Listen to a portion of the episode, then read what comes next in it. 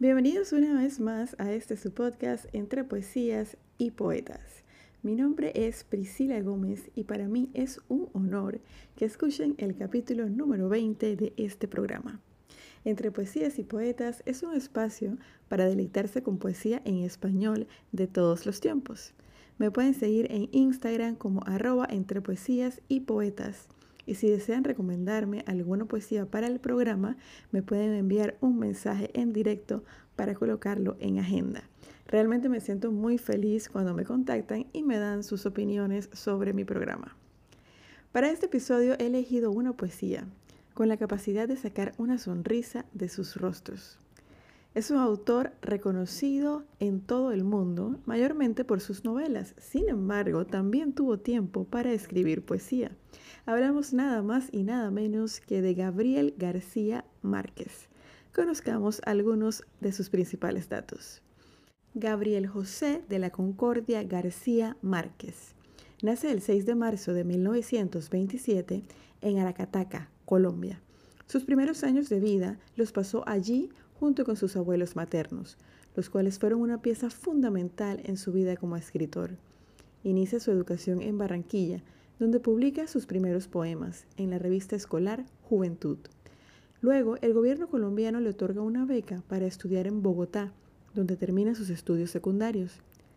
Ingresa a la universidad para estudiar leyes. Sin embargo, su pasión era la literatura por lo que en 1950 desiste de continuar estudiando para abogado y se traslada a Barranquilla a trabajar como columnista y reportero en el periódico El Heraldo. Más tarde, en 1961, se instala en Nueva York, en donde ejerce como corresponsal de prensa latina.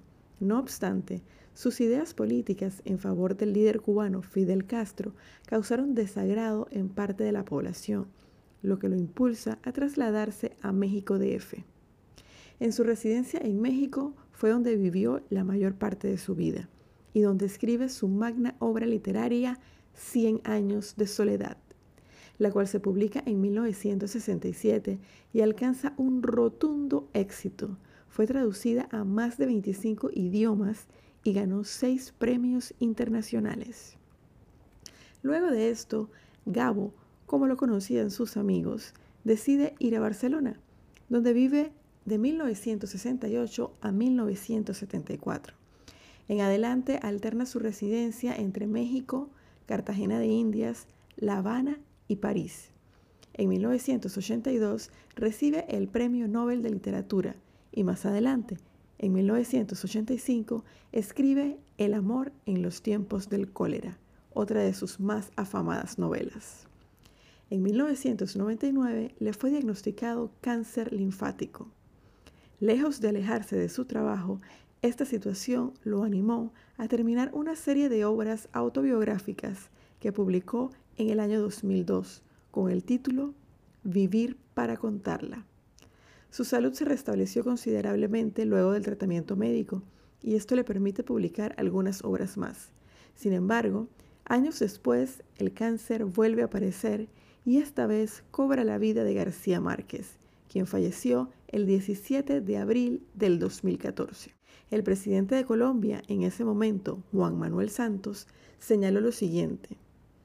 Gabriel García Márquez fue el colombiano que en toda la historia de nuestro país más lejos y más alto ha llevado el nombre de la patria. Decretó tres días de duelo nacional por su muerte. La historia de García Márquez es muy interesante y bastante reciente en comparación de otros autores. Los invito a indagar más sobre su vida y sus obras. Por mi parte, los dejo con los versos de la poesía Si alguien llama a tu puerta.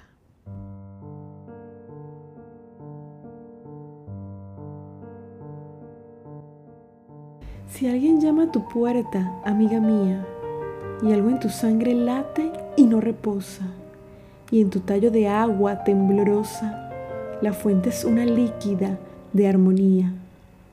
Si alguien llama a tu puerta y todavía te sobra tiempo para ser hermosa, y cabe todo abril en una rosa, y por la rosa de sangre el día.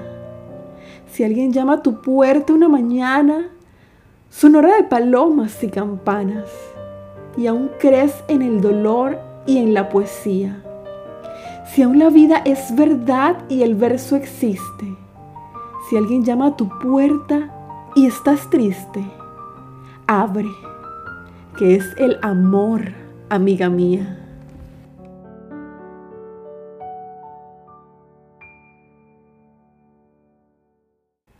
De esta manera llegamos al final del capítulo número 20 del podcast Entre Poesías y Poetas. Muchas gracias por escucharme, los espero la próxima semana con otra interpretación. Me despido recordándoles que podrá no haber poetas, pero siempre habrá poesía.